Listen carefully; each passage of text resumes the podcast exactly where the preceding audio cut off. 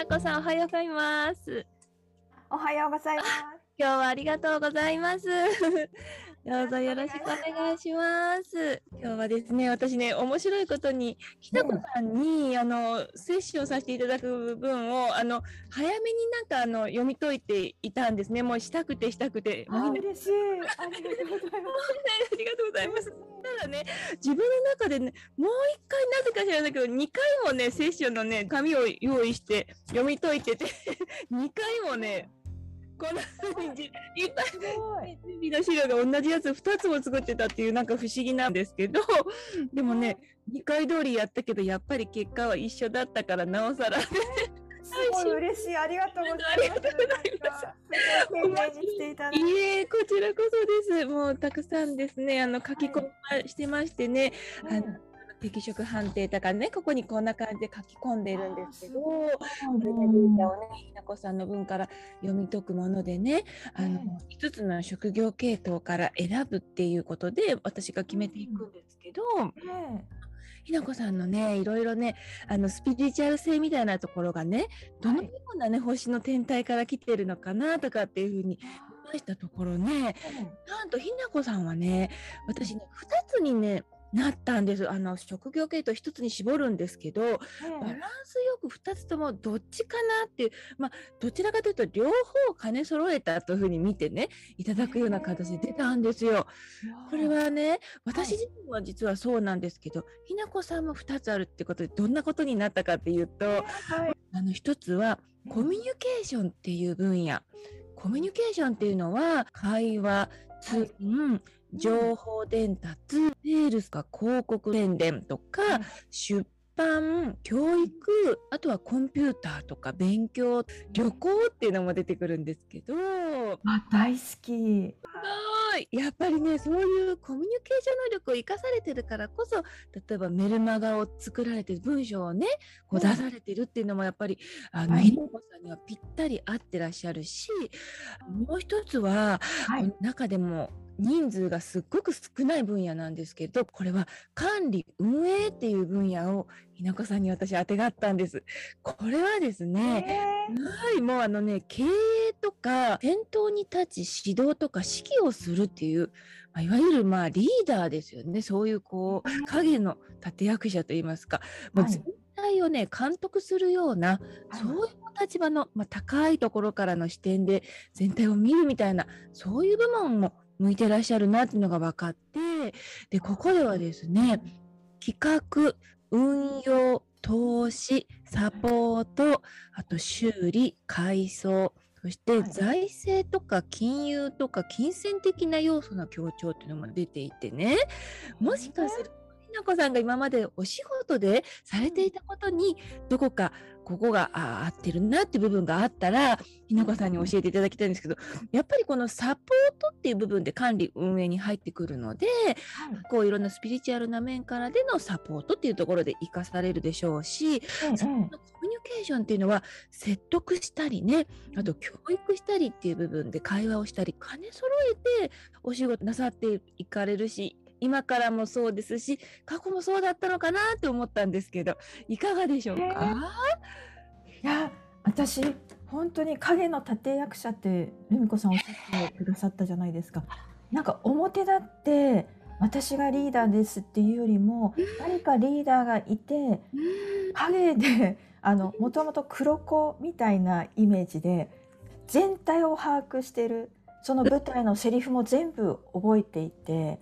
で、し主役の人とか脇役の人が、あの、それぞれ演じてるところで、何かちょっと忘れたりとか、うん。あがあった時に、うん。ちょっとこうだよねってこそこそこそっていうのを、タイミングよく言える人になりたいなって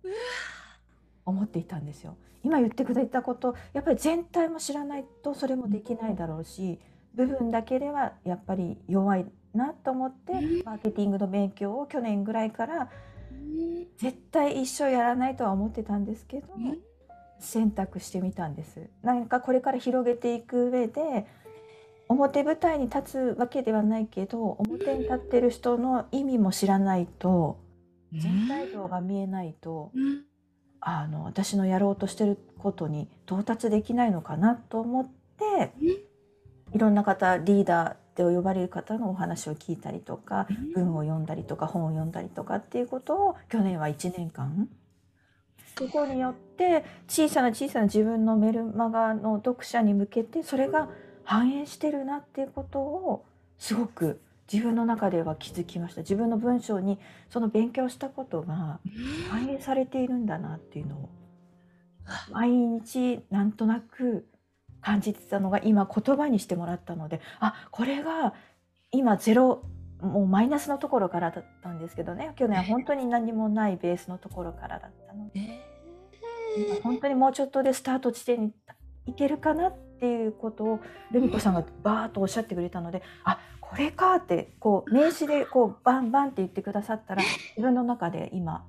腑に落ちましたすごく。ありがとうございます。嬉しい、そう言っていただいてすっごく嬉しいです。わあ、そうでしたか。やっぱりね、あの、私、ひなこさんがサポーターという部分ではすごく納得ですけれども、あの、治療とかね、あの、いわゆるお医者さんとか看護師さんとかによく入っている、あの、占い師とかそういうところが入っているところの系統も、癒しとか、そういった部分があるのも、系統はあるんですけど、ひなこさんにはそこが出てこずに、管理運営部門だったんで、ああ、そこではない、もっと高いところにいらっしゃる方なんだな、指導したりって方だったんだなと思って、もう、なんかそこを考えた時に、ああ、これからはやっぱりお仕事されている方とか、管理されているような、そういう高いところの方々にも、やっぱり視点が合うようなところでの活動なんだなって感じたんですよね。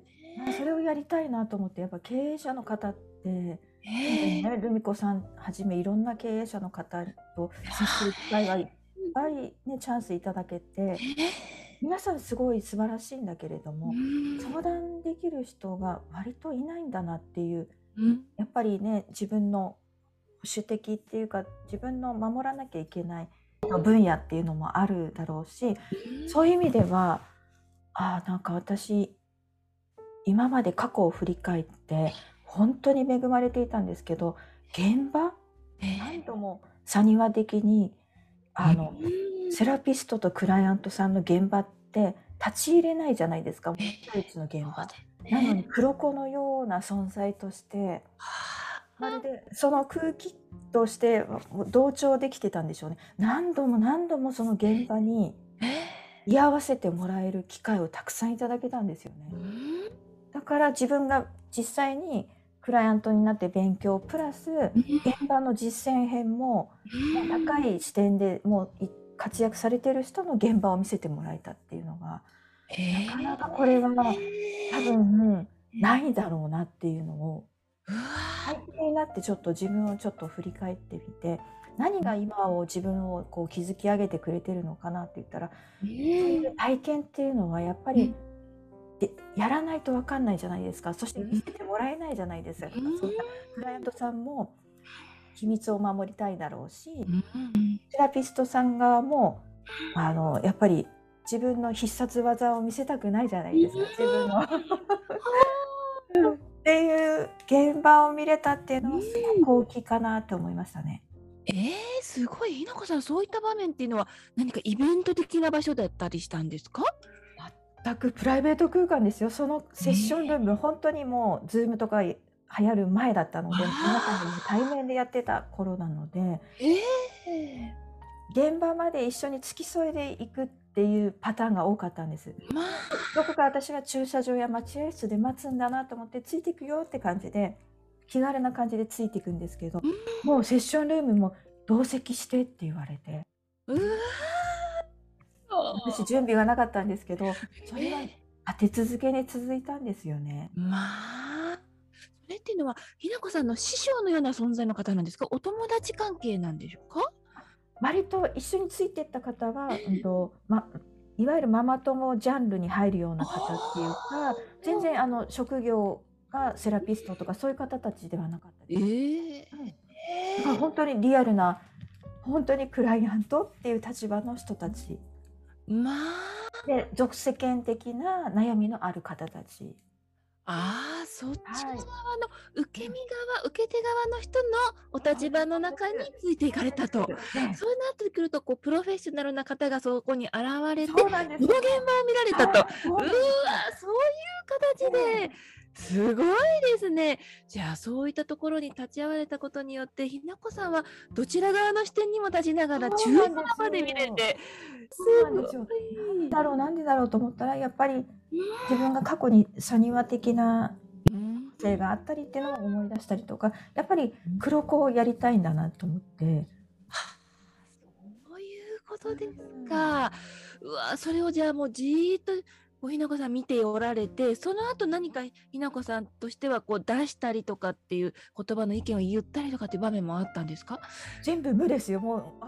空気空気の通り。うわでただただそれを見ながらも、ひええなこさんの中で吸収されてそうですね。いう場面で。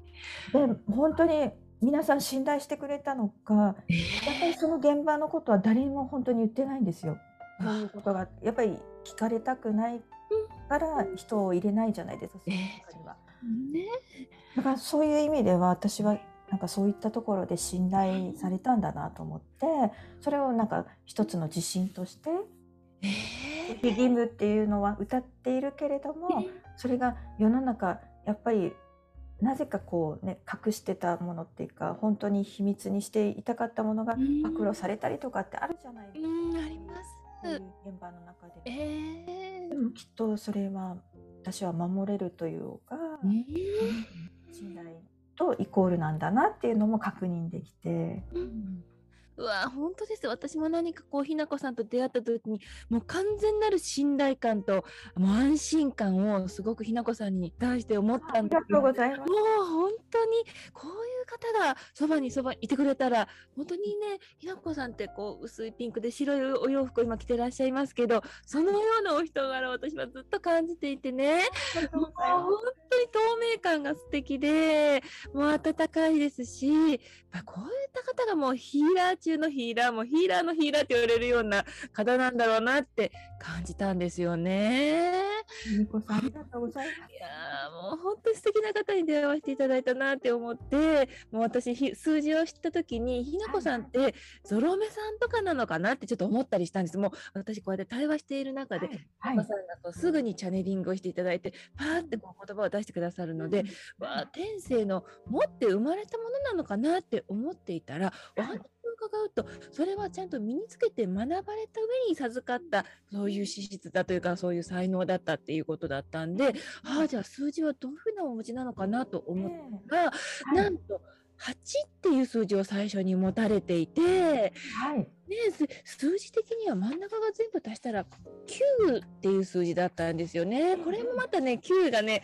管理運営っていう言葉が数字的にも持ってるようなそうなん数です字ね。そうなんですよ。もう管理職とか教える立場になるような方とか、学校の先生の中でも高等教育とか大学とか、そういう教授とかいうレベルの大きな肩書きを持つ方が多いね。高い知識を持つ高いレベルの先生と言われる数字なんですけれども、ね知恵のある賢者の数字をお持ちで、もうね、9番さんはね、もう本当に宗教家とかそういうね、ある意味ではもう何か教えを説いてきたような、ずーっとそういう深い知識を探求するような方なんですけれども、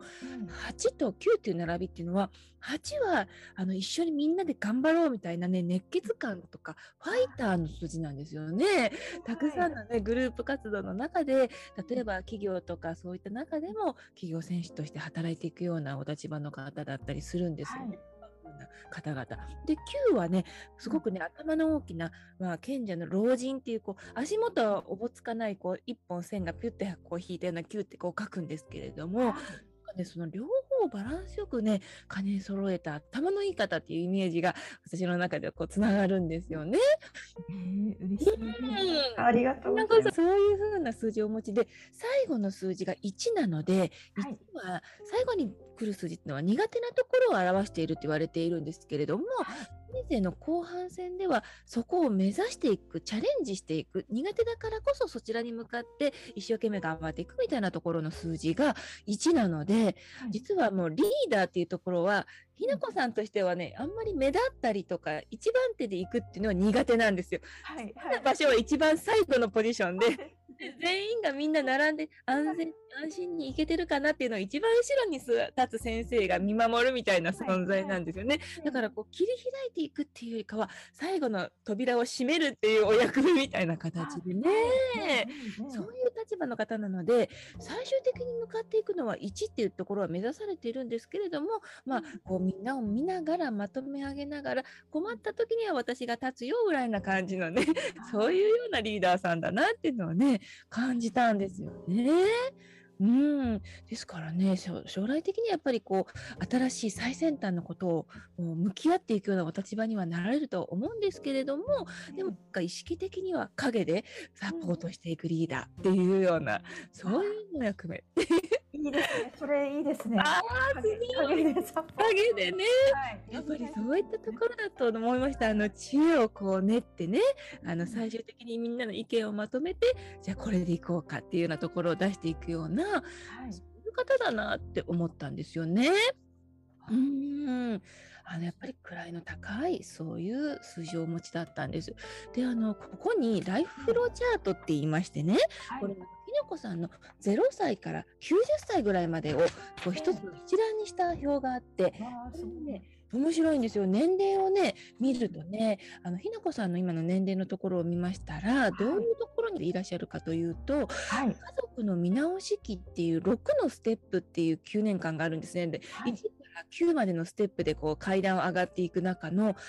6段目に今おられて、その階層の中の6、愛情の年っていう1年間におられるので、6の6っていうところに今ちょうどおられるような場所なんですよね。で、ここっていうのはね、例えば6のステップというのは私たちの両親とかの年齢の、あの、まあ大体もうちょっとこう年を置いてきて、少しサポートがいるような中の、そしてその愛情ということで、ご家族のサポートとか、誰かをサポートしたり、お客様で言うと、まあ顧客の方々とか、生徒さんとか、そういった方々方をサポートしようっていうこう育み育てるみたいなねそういうなんかお腹の大きな妊婦さんを表す6って数字ですからね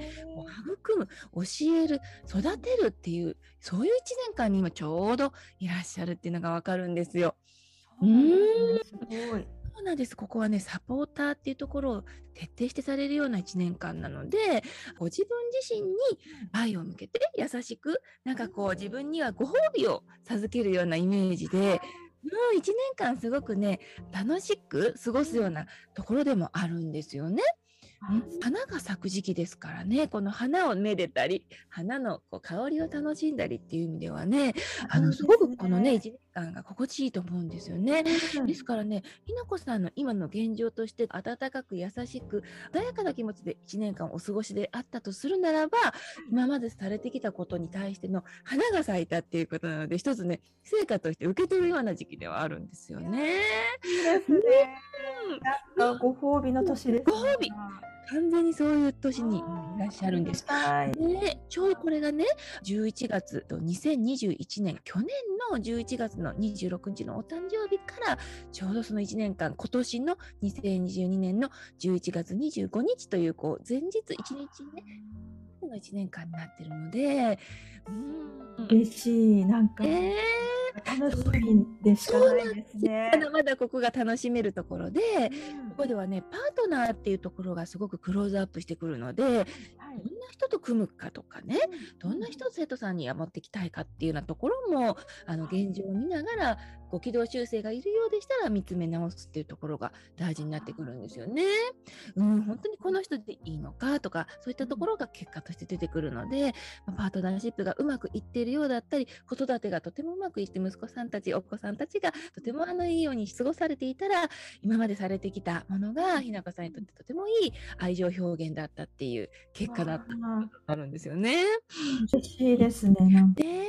今が6なので5年前を遡った年齢のところが、えーと、ちょうど1というスタートが始まってるので、あのね、45歳で一旦終わっていて46歳でスタートしているっていうところになるんです。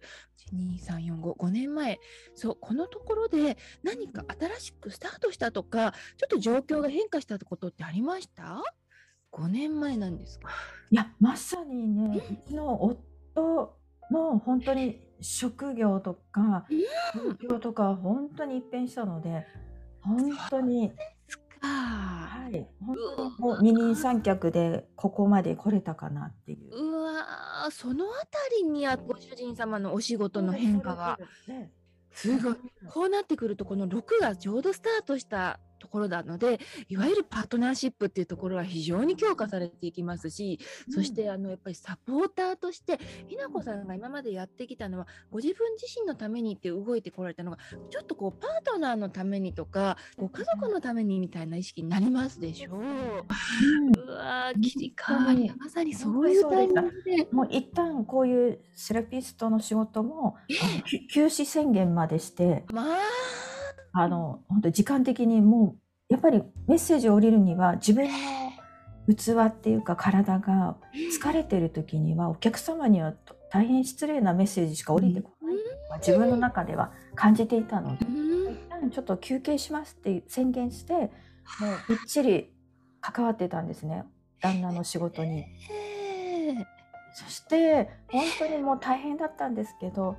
ちょっと数年ぐらい2 3 2 3 2年ぐらい前からその事務の仕事とかをもうアルバイトさんをやっているようになって。なるほど。こんな風にこう切り替えが自分の時間が少しずつまた戻ってきてもうメルマガ配信っていうことをスタートさせたので本当に順番がちゃんときちっとあったんだなと思って。うわ、面白い。もしかして、そのお仕事とか、やっぱりこう気持ちが切り替わったっていうのは、去年、えっ、とね、去年よりもっと一昨年ですね。2020年、もうこの2020年の11月26日のお誕生日を境に、ここのところで5というサイクルに入っていて、ここは4年前とかに遡った新しいスタートから、はい。またガラッと変わるっていうそこから飛び出すとか新しい気持ちでこう新しい風が吹き切れるみたいなのがちょうどこの1年前に起きているんです。でもまあ年齢で言うとこの50歳ここのところがちょうど分岐点であのお仕事を少し始めようかなとか勉強を始めようかなっていうところかなと思うんですけど。まさにずっと対面にこだわってたんですけど、こうしてこういうこう全然お会いしたことない人にも飛び出してみようって思ったのはこの年齢の頃です。うわずっともう縁続きの方しかお会いしてなかったんですけど、ー。ええあるお客様をきっかけに全然スピリチュアルがなんか間違った風にこう風潮されてるなっていうのをうん。なんとなくこんな風に伝わっちゃいけないと思ってじゃあ自分のできる範囲で全く会ったことのない人たちにまずはチャレンジして本当の素晴らしさを伝えたいなと思ったのがこの年齢の頃すごい。ここは本当にこう変化ですから、出会う人も変わってきますし、動き回る、えいわゆるこういう時代ではちょっとインターネットのオンラインの、ね、時代になりましたが、はいそういった意味では、ちょっと距離を超えて遠いところまでご自分が飛ぶような形になりますから、はい。海外とか、本当に日本各地にっていう風に広がっていったと思うんですけど、まさにこの変化でそういうような動きだったんですね。うんうわ、面白い。そうですね。すごいですね。ちゃんと波に乗っていらっしゃるから、すごいすごい。ああ、じゃあご主人様が、あの、えっ、と、自営業されていらっしゃるという形でそうです。はいあはいそういったサポートが、この46というこの年齢ではスタートされたということなんでしょうか？もうびっちりもうお手伝いですね。うわー、すごい。トいその夫が独立する前からパートはしてたんですけどそれを続けながら夫が独立するってことで事務所を構えたのでうんその電話受付とか人を雇うほど資金はなかったのでうんじゃあ誰が手伝うかって言ったら私だったんですね。なのでその空いてる時間っていうのをセッションを入れてたりしてたんですけどもうそれもうダメだと一旦やめようあの一旦やめようっていうか休憩しようと。うん。でも手伝っ傍らにそんなメッセージをこうなんか矢継ぎ部屋にはお客様にはしてうん。で一旦休止をしながらうん。やってその頃はちょっとそれでもなんかその私の最新の情報を知らない方とかはあの以前に受けたんですけどまた受けたいですってリピーターの方は来てたんですけどそういう方はね受付はしてたんですけど新規っていうのはその頃は本当にもう自分ではあのシャッターを下ろしてたっていうのもうあやっぱりりこう付き合う人関わる方にちょっと線引きをしてちゃんと自分と家族を守るためにとかそうですごい線引きでしたね。うわーその動きがもう完全に素晴らしい波に乗ってらっしゃいますよね。やっぱりそういうものが今にちょうど現象として起きていて、一番ひなこさんがパートナーさんがお仕事もこう順調に回られて、そうですね。でお仕事もまた再開できるっていうタイはい。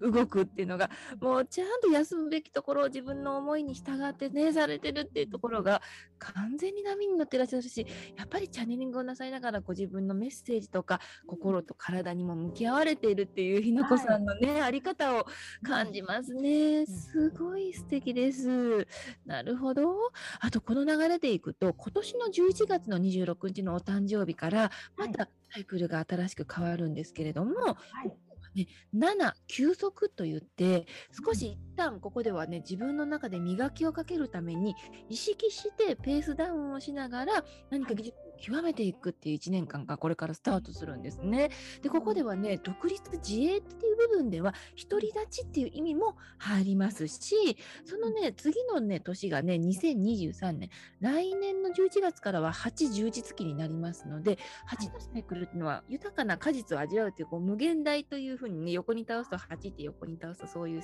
ところでビジネスをね大きく立ち上げたりするのはビジネスの数字と言われている8でされたらいいんですけれどもなんかねこうタイミングとかをもし測られるとしたらこの8のところで事業所登録をするとかっていうのがなんかよくね波的にはエネルギーが高いのでね行くぞーみたいなイメージでこうおめでたいこととかあの、はい。あすごくあのおめでとうございます開業おめでとうございますとかっていうようなねそういうおめでたいことが起きやすいのはこの8なのでなんか来年あたりとかは非常にあのひなこさんがやりたいこととかが終わりだったらうんなんかそういうエネルギーに満ちているようなエネルギーになってます。ね大きくこう外に出すみたいな。なのでね、今年の2022年の11月からの1年間っていうのは、はいなんか準備期間とか、ちょっとゆっくりペースでも大丈夫ですよみたいなところではあるんですよね。はい、嬉しいですね。ご褒美ですね。なんかやっぱりずっと駆け足で来たようなイメージが、ああ、そうでした。ゆったりもできるとなると、ちょっと嬉しいです。ああ、それがいいですね。やっぱりそういうふうにね、あのご自分で休むことも仕事とか、こう自分がこの休んでる間に何かこう極めていこう仕事をもうちょっとこれをいい感じでやっていこうみたいな整えていこうみたいなものとか、ご自分の体のメンテナンスにするのには最適なところに入ってくるので、うん、非常にそういったのを意識されたらいいなっていうのが見えてきましたね。うん。あとは年齢で言うと54歳でいうところ2024年なんですけどここがもう9という完結の年に入りましてひなこさんが持ってる真ん中に持っている9のサイクルでありましてねちょうど99なのですごくここも居心地のいい1年間にはなられると思うんですけれどもここではね一旦46でスタートしたこのはい。家庭を見直すとかね家庭の中でサポーターをするとかっていうような、この9年間が最終段階の終わりを遂げる9の場所になりますからここでは総仕上げのようにねゆったりと、もう今までやってきたことをまとめ上げたりこれはいるこれはいらない私はここまではするけどここまではもう手放すよっていうようなあ一つのね終わりなのでお片付けをするといいっていう年に入られますね54歳のところでは。楽しみなんか。ねえ一つためもう本当にあのまとめ上げる感じになるのではいここではねゆっくりと何か次に向けてっていう意識でね考えていかれるといいっていうところでそうなると55歳のところが2025年のお誕生日になるんですけれどもは7のステップって言ってあの今度はここはねもう自己実現のいよいよここからが面白くなってくるぞみたいなところにはなってくるんですよ。楽しみですそうですよね。本当にひなこさんがね7でね本当にこれをやりたいんだっていうところをもうずーっとそこに極めて自分の中での、うん、ここに行きたかったんだっていうところをスタートされるようなのがやってくるので。うん。ねじゃあそこに向かって今準備してると思ったらなんかまたワクワクしてくるよね。そうです。ねそんな形です。うん完全に。ですからもう身の回りの方々のね、ちゃんともう今バランスを整えてきたってところであるので、もうここからはもうご自分で好きなようにやっていいよっていう、本当に第二の人生といいますか、最後のもうフィニッシュステージといいますか、一番この人生の中でのもうターニングポイントでも言えますよね。ここからのスタートっていう再スタートになってきますね。すごいいやちょっすとご前にい。聞いて嬉しいです。いや、よかったです。うん本当ここは大きなね、ターニングポイントになってきますからね。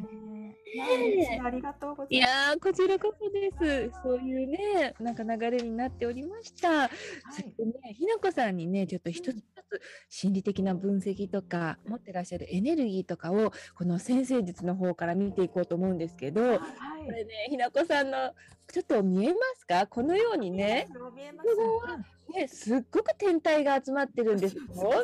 狭いねですよねす。ごいここだけに集中にっていうのはすごく面白くって私見た時にうわーひなこさんすごいって思ったんですけど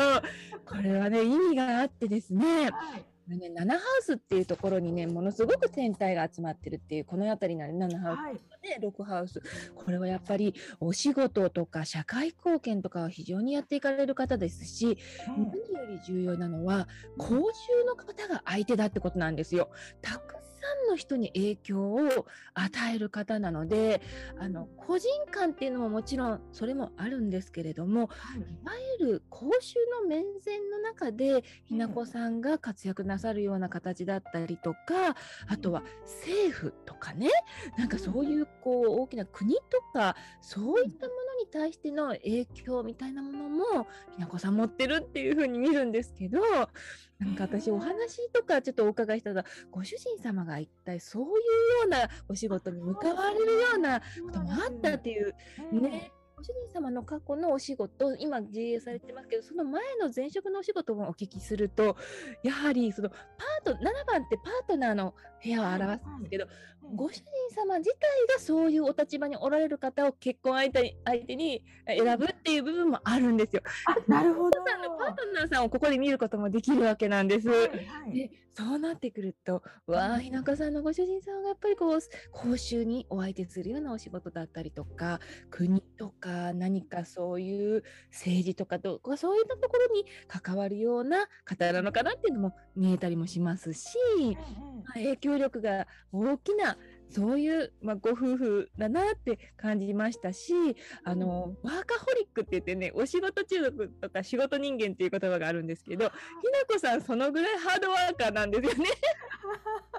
ね、こんな風に穏やかな方でもやっぱりお仕事量とかすごかったりとか、持ってらっしゃる、ね、お仕事が大きなものだったりとか、まあ完全にお仕事人間なんで、お仕事しようと思ったらもうずーっとパソコンに向き合ったりとか、そうですね。なんかもう食事とか忘れてる時ありますね。うわやっぱり、すごーい。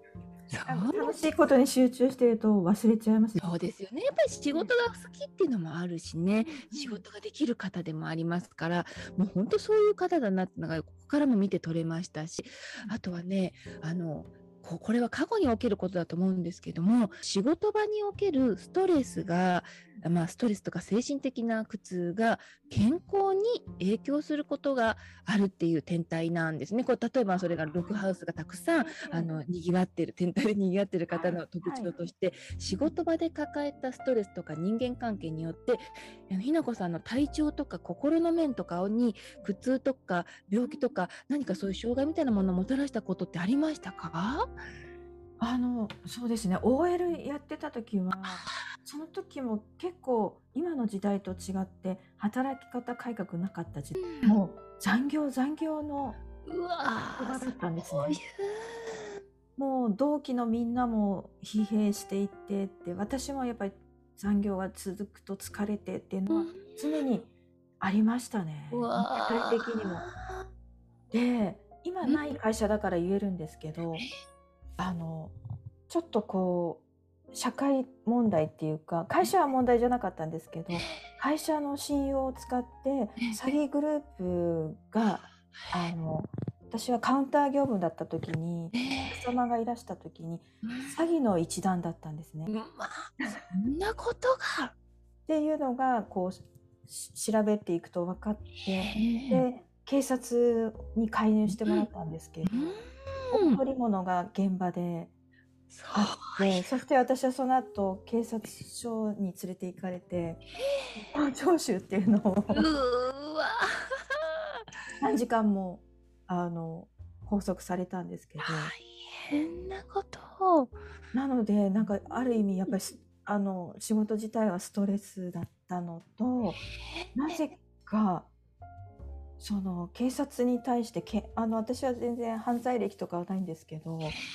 すごくこうエネルギー的にパトカーとかが200メートル先ぐらいにあったらキャッチできるようになってしまう。うわど誰かに追われてるわけじゃないんです。ではないんですけど、こういう映画を見たらその人の気持ちがわかるっていうか、あの本当にあの取り調べ室にいたら、私はね、あの被害者だ被害者だったんです。けど、犯人が最後自供するじゃないですか、ドラマとか映画で。ね。したくなる気持ちがすごいわかります。もうここから抜けたいっていうのが、なるほど。もう嘘でも何でもこの場から逃げたいからもう何か言わないとみたいな。そうな、その気持ちがすごいね、なぜかわかっちゃう。すごい。それで終わったかなと思ったら、やっぱりまた事情聴取を受けるええことがあったんですよね。私があの法に触れることをしたわけではないんですよ。ねああそういうなのできっとそれがまたその天体にきっとえやっぱり仕事関係だったのでそれも。まあそうです。か。関係で警察にちょっとお咎めを受けるような私が直接関わったわけではないんですけどうん？それもまた間接的うーん？聞かれるのは直接聞かれるので嫌じゃないですか。嫌ですよね。なのであまたそれで過去の OL 時代もう数年経ってたんだけどまた思い出してでその時に脳の仕組みっていうのを嫌な記憶って人間消そうとするっていう話はよく聞くじゃないですか。わかりますね。うん忘れてたんですよその事情聴なるほど。また復活したんですよ。ええ すごい。そういう体験をして、うん。他にもいろんなことをそれそのきっかけに交通事故現場に私は何度も居合わせ居合わせたってことをまた脳で封印してたことを記憶にまた蘇らせて。それは衝撃な体験ですものね。もう車と自転車がぶつかる瞬間を見いやー一番見たくない居合わせたくないのにひなこさんがやっぱりそれを助けるなのことなのか何か使命を持ってその現場を見ることになるんですかね。それはでしたね。そ的そこには介入するんですか？ひなこさんとしてはその何か、まあ、傍観者という形でそうですね。場は終わったわわけですか？大きな怪我ではなかったので。ああなるほど。うんうんうわそういうこともあったんですね。普通に主婦とかこう幸せな生活をしてたら行く場所じゃないような場所に急にこう立たされて。現場のことをね体験するような被害者の気持ちとか何か分かるようなことになったりとかっていうのがある意味では能力的なものの開花なのか必要な何か場所だったのかなっていう。うんその中で答えがすごい見つからなかったんですけど、そ全部関連していて事故現場はやっぱり私がすごい近い過去生で交通事故で亡くなってるってことをリーディングしてもらったことがあって思い出すためにその事故現場をいっぱい見たなんるほど。じゃあその部分も見る必要があったのも言えてないというか何か残ってる種を消すためにええそうですね。があったっていう、うんうんここで言えたっていう部分がそうあるですね。ねうんやはり思い出すことでっていう言えるっていうような前世療法とかそういうことの意味ですありますよねね。ああそういうことがあったんですね。うわーもうなんかすごい面白いというか人生の中ではそういう不思議なことがあるけどそこに気づきがあった時にこういうことかっていう流れがなんか納得できたりしますね。深い部分で。由美子さんがおっしゃった6ステップの前の5ステップ 40, 40代の頃40代の時にさ37歳からスタート。37歳その頃にものすごくもともと運転は好きじゃないのにうん。月に1回とか月に2回運転ちょっと遠出ここからうん。1時間運転するような時に必ず事故処理をしてる現場に出会ってたんです。それが1年ぐらい続いてその理由がそこで分かって40代で亡くなったので真新しい私経験値がない私がええ。これから肉体を持って生きられるってことに感謝をする儀式の時だったんですって。うだからわ軸にあるから気をつけなさいとかっていう通り一遍的なメッセージではなかったんですうわー大きな衝撃であるけれどもそれを乗り越えていくっていうねタイプだったんですね。うわーこのちょうど年齢領域で言うと41歳の年っていうのが2011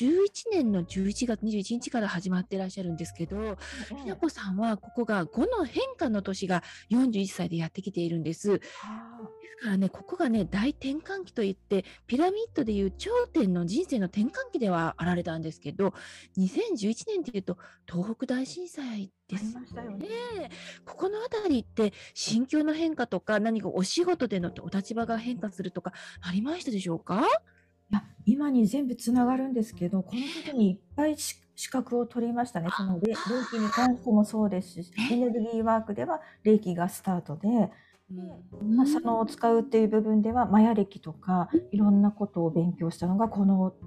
ちょうどこの頃ですね。すごい。ここでは新しい知識とか情報とかを得て、うんもうお仕事でも一つ枠がね、広がるっていうところだったりするので、ここで得たものがずっと人生に大きく影響していくって、その後に変わっていくっていうのがあるんで、非常にここでは新しい人種であるとか、新しいこう考え方とか、あとうん海外の要素を取り入れるっていうのはね、そういうようなところになってくるので、本当にね、こうステージが上がるっていうようなところを体験されてると思うんですよ、人生の中の。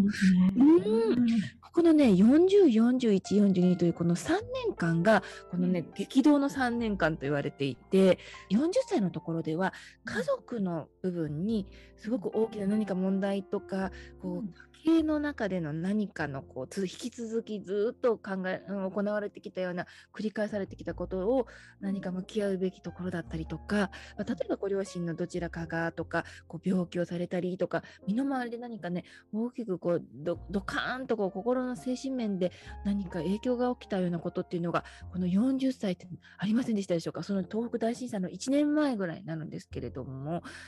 40歳のあたり。そうですね。なんかうん。ちょうどい今のパートじゃない全然違うパートをやってた頃だったのかな。うん、そうですよね。で、いろいろね、その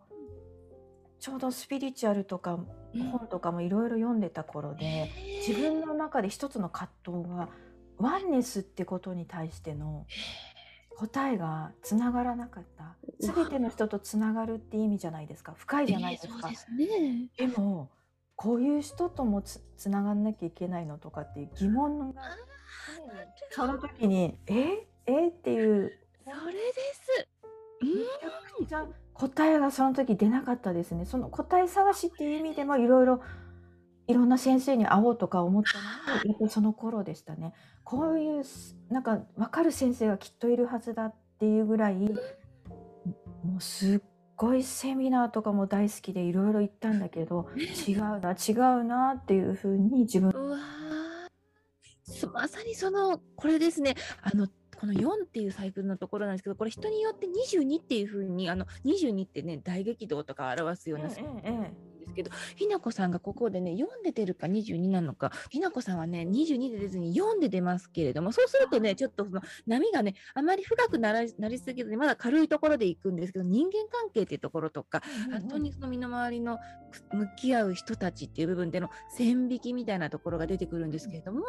例えば22とかで出てくると人に裏切られたりとかっていう、ちょっともっと傷が深くなったりするんですよね。誰かが病気はいになったりとかっていうことで。でもね、あの読んでまだ出てらっしゃるから、まだ傷はそんなにも深くなりならないっていうところで1年間過ごされてたんですけど、やはりあのどうしてこんな人がいるのとか、なんでそんな考え方なのとか、ちょっとそうなんです。なんねかこんな人がいたのかみたいなので、360度なんか人生、人っていうものを見たぞみたいなね、ええええそう。されるんですよね。まさにここはそういうとこなんですよね。ですからこそなんか自分で向き合う人はこういう人たちがいいよなとか、こういう人を先生としてやっぱり崇めたいよなみたいな、そういうところを体験できますね。うわーさあ完全にそれ。すごい。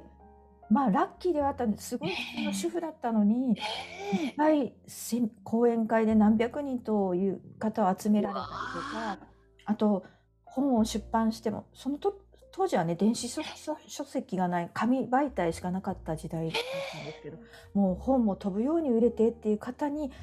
合わせていただいたり楽屋入りさせてもらったりすごいいいチャンスがいっぱいあったんですけどえそれは表を見ちゃったんですあら、そうですか。今考えたら人間だしいいなって思うんですよ。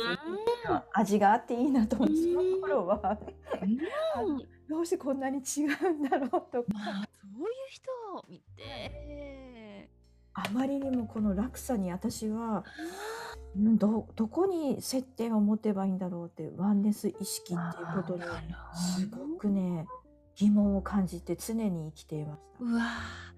そういう方に巡った時っていうのはやっぱりこう自分の中で線引きを覚えてこういうのはこういうぐらいの付き合いにしておこうとかこう自分のもの殻を守るためにうん。ちょっとこう型をつけ作っていくようになりますね。何かこう人付き合いのこととか。ね。見る目とか。なんて言うんでしょうね。皆さん私のことをなんかフレンなんて嫌いな人いないでしょうとかよくおっしゃってくださるんですけれども多分それは多分第一印象なだけであって特に自分もこうパーソナルスペースに入ってこられるのも嫌うし自分も相手の懐どころに入っていくのは嫌いなんですよ。だからこそ客観的に見るってことが小さい頃から得意だったとにかく観察してました。ーわかります。もう多分ねひなこさんってねやっぱ8と9をお持ちですからちっちゃい時からもう大人でねかもう周りの大人の言ってることも大体理解できたし相関関係みたいなのも分かるしその人がどういった人物かっていうのを結構じっくり見て観察しているようなとこもあってそれはやっぱり自分を守る能力だったり失敗しないもう、ま、間違えないそのための何か知識とか情報をキャッチする能力だと思うんですけどきっとその磨かれた力っていうのは幼少期から授かるものありますよね。ありますかうわーすごいでもほんとそう見てみるとひなこさんがやっぱりいろんな人たちに見ることによってひなこさん自体がそういうお立場になった時にどうやって自分が振る舞うかっていう勉強という形にもなられたでしょうね。そうですね。すごくなんか本当に人間として必要なことを教わったなっていう何かを伝える時はやっぱりその分野では、あの突出しててもいいしうん。ある意味人間の部分は持ち合わせててもいいってことをその後数年かけて私の中で理解できたのでやっぱりこう局所的に人を見てはいけない。やっぱり全体像を全部を見てあげるっていうのがすごく重要かなってあのいろんな私のところにいらっしゃるクライアントさんを見ても、やっぱり人間関係で悩んでる方が中にいらっしゃっていろいろお話聞いたらやっぱりその方のいいところはやっぱり見落としてたりするので、それは私がかつて過去にやってたことだなでそれもやっぱりクライアントさん。にいろんなお話を自分の経験の中から伝えていくことができるなと思って、ですよねやっぱりこうこちら側が見る目っていうものを本当に多角的な部分から見てその人のいいところを見つけたりとかっていう部はい、分で。大事なことですものね。こうひ闇の中にも光を見つけたりとかそういった部分にも関わってきますものね。うんわあすごいひなこさんのすごく学びの深さを感じますね。やっぱりそういったところでご経験を積んでこられたっていうのがよくわかりますね。わあ面白い。ひなこさんのねちょうどその6っていうサイクルに今いらっしゃる立ち位置っていうのをはいちょうど9年前の42歳の時でも同じ年間だったんです6というエネルギーはそこなんですよね。東北大震災があった翌年ぐらいが2012年がひなこさんがそれが始まった6のところですけれども、どのようにお過ごしでしたか？そのあたりでは。あこの時ももうやっぱり忙しかったですね。あ忙しく、うん、仕事がいあのパートとかの仕事と家庭との本当にうん。やっぱりもう本当6を象徴するような忙しさです。お。仕事の中でもそうですしあのお子様とのその子育ての忙しさみたいなのがありますよね。そうですね。子供もやっぱりこう時期的にいろんな進路のことを考えたりとかっていう時期でもあったので、あの生活パターンも子供のやっぱり健康管理っていうのを意識するようにもななりましたし。うん。もともと何て言うんでしょうね。健康がベースは大事だなっていうのをすごくいろんなお客様と接することによってえその中ですごく感じました。な心がねあの弱くなったりとかあと悩み事を引き寄せる要因っていうのはやっぱり体力うん。の体の力っていうものがすごく重要だなってお客様見ててすごくエネルギーを調整したとしても別の肉体の臓器の部分に力が弱いとうん。そのエネルギーを吸収する量っていうのが小さいんですよね。見ていった時に。うん。それを自分の家族にも反映させる上であのオイルマッサージとかもいろいろできたので子どもたちに足もみとかえー。エネルギーとか、まあ、練習台っていうこともあったんですけどやらせてもらったし子どもたちはとっても敏感なので、うん。あのお風呂上がりに足出してうん。やってとかっていうのを言ってたのでうわ常にやってたんですけどうわあ良かったかなっていうふうに思ってますね。うわあいいですね。うわあその頃にされていたってことですか？ちょうど9年前ぐらいに。家族にはやってましたね。マッサージをうんおということはもう二十歳ちょっと過ぎたぐらいの今お子さんがいらっしゃるんでしたか？ね。ね。ええええそうです。おそのぐらいって言ったら中学生とかでうんそうです。あ。もうじゃあある程度もう成長されててもそうやってスキンシップをされてたっていう。あ、そうですね。あで素敵その時にね、子供たち面白いんですよ。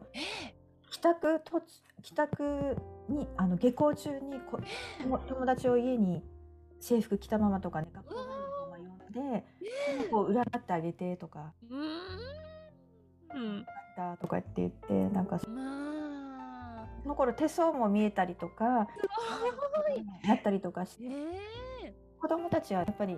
伸びしろもずっとあうるので。ん。全然変化するよってことを伝えて、うん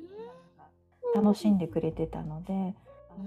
けてよかったなと思って。うわいいですね。そういうちょっとお年頃のお子さんたちにもそういうサポートっていうのに、いやだから私もマッサージをしてもらいたいから、うん。あの触る場所間違ってもいいからここをこう揉んでって頼んでるんです。子供さん。けど、嫌だって。言あってくれないです。ー恥ずかしいんでしょうねお母さんに。いや面白い。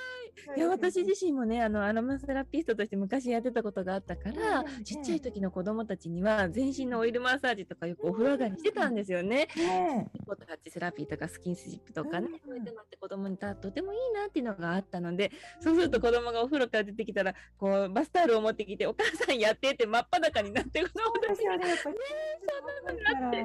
ねすごいなんかひなこさんの話を聞いてたらあ思い出してあ同じことにされてたんですねと思って。ああすごくいい。やっぱりそうするとやっぱちっちゃい時とかのそういうお母さんの手のぬくもりとかねなんかこう安心感とか癒される感覚ってするとこうもう子供たちもちょっとある程度私の子供たちも大きくなった時お母さんやってあげるとかやって言ってくれてた時にはやってもらってあ気持ちいいなってねそういうことがあったんで。そうです、私。ねそれが一番私よく思ってました。アロマセラピストやってた時に私お客様の背中を一生懸命こうボディマッサージしてたんですけど、私もやってもらいたいなってよく思ってたから、そういうやってやり合えるような関係のお友達とかが欲しいなとかね。なんか自分さあ、私目標ができました。ルミ子さん、やり合いっこしやり合いっこしたいしたいしたい私も私ひなこさんにしてもらいたいなって思ってあお話聞きながらいましたし私もひなこさんにさせていただきたいなって思いましたもんうね。ねえこうやってエネルギーしました。やったぜひしましょうもう私もね本当にこうやっぱこう体とかこう癒し合えるっていう関係性っていいですよね。はい、いいと思います。心ね、誰でもいいわけじゃないので、やっぱり。そうです。うんねえやっぱりこう美容室とかも選ぶ時とかこの人にっていう人ってねすよね。ありますさんのね、買ってくれる方、素敵な方です、ね。ありがとうございます。そうなんです。私のインスタグラムに載せているのをひなこさんが見てくださって、毎回私は美容院に行くごとに写真を撮ってもらうんですけど、一緒に2人で撮ってくださいってお願いするんですけど、すごくおすすめな方で素敵な方なんですけど、やっぱりこう自分自身がやってもらうとなんかこう、どんどんいいようにやっぱりしてもらえるし、あの仕事にもすごくいい影響が出ているし、やっぱり自分自身のね、やっぱりこう、いいものを引き出してもらえるっていう意味では、すごく大事な存在ですよね、そういう方が大。事だと思います。あの、もうだいぶ前なんですけど、スピリチュアル業界の中に、大阪出身の方だと思うんですけど、女性の方でスピリチュアルカットっていう職業の方がいらっしゃる。ハサミ一本持って全国、まあ、世界を暗記してるんだと思うんですけど今コロナでどうされてるかちょっとわからないんですけど鏡のない部屋でどうカットされてるかわかんないんですけど髪を触りながらリーディングして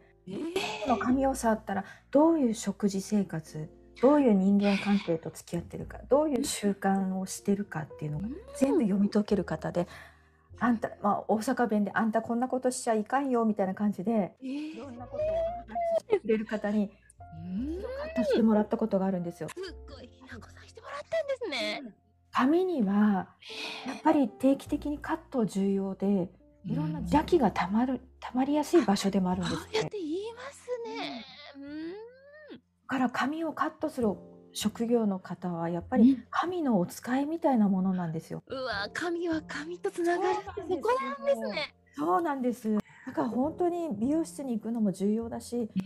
で選びっていうのもすごく重要だな。重要ですね。もうやっぱりこう髪の毛切った後ってさっぱりするとかこう意識的にも違ってくるじゃないですか。すよね流れが変わります変よね。わりますよね。うん。そうなんです。で、やっぱりこう触ってくれる人っていうそのエネルギーも完全にこうやっぱりこう受けてますから、そうですそうですその人の方はどんな方かっていうの人選びって大事ですものね。まず、うん。もう完全なるその信頼感っていうものがやっぱりそこには必要ですから、私ももうこの人にっていうふうにもずっと決めてて、やっぱりそこからもう人生がやっぱり変わっていったっていうぐらい、もう本当そう思ってますね。美容室との出会いって大事ですね。大事ですね。うん。ねね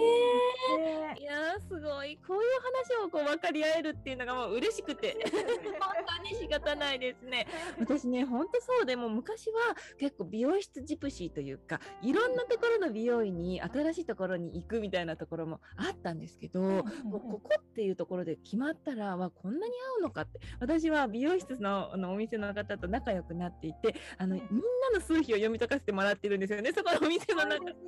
そうなんです。店長さんがどういう数字かっても分かってるし、私の美容室の方もねあのすごい若手のところからの私出会いだったんですけどその方はこういう、まあ、1と7を持ってる数字なんですけどねその方は結構店長になるような独立のものを持ってらっしゃいますよっていう話をそこのオーナーさんによく伝えてたら新店舗ができた時にその方がやっぱり店長になってましたし若く。もうすごくやっぱりこの方かって思いましたから。ね。えそういう部分ではやっぱりその数比だったりする部分も私7を持ってる自分なので7番を持っている同士はすごくこう分かり合える何も言わなくても通じ合えるみたいなところがあったりして完全にお任せとかね自分の思いがね分かってるっていうねですもんね。そうなんです。で新しい自分の変化をもう取り入れたいなと思ったらすごくいいものを持ってきてくださるっていうようなところもあったりね。なんかそういうようなね。素敵です。よ、ルミ子さんの髪型。ああ嬉しい。ありがとうござい。ますこうやってね、なんか新しい。髪型をチャレンジしてい。くってい。うのも皆さんの反響い。ただくと私も嬉しくって、伸ばしてみたり、短くしてみたり、うん変化を楽しんではい。るんですけどね。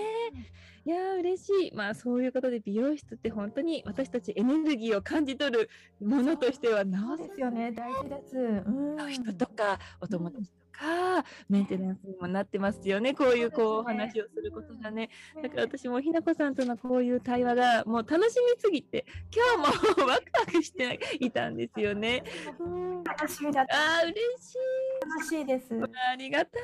です。っかりと受けられわあよかった。そういう時が一番本当にあのいいやっぱりセッションとかにもなりますから、たくさんね深いお話ができますよね。はい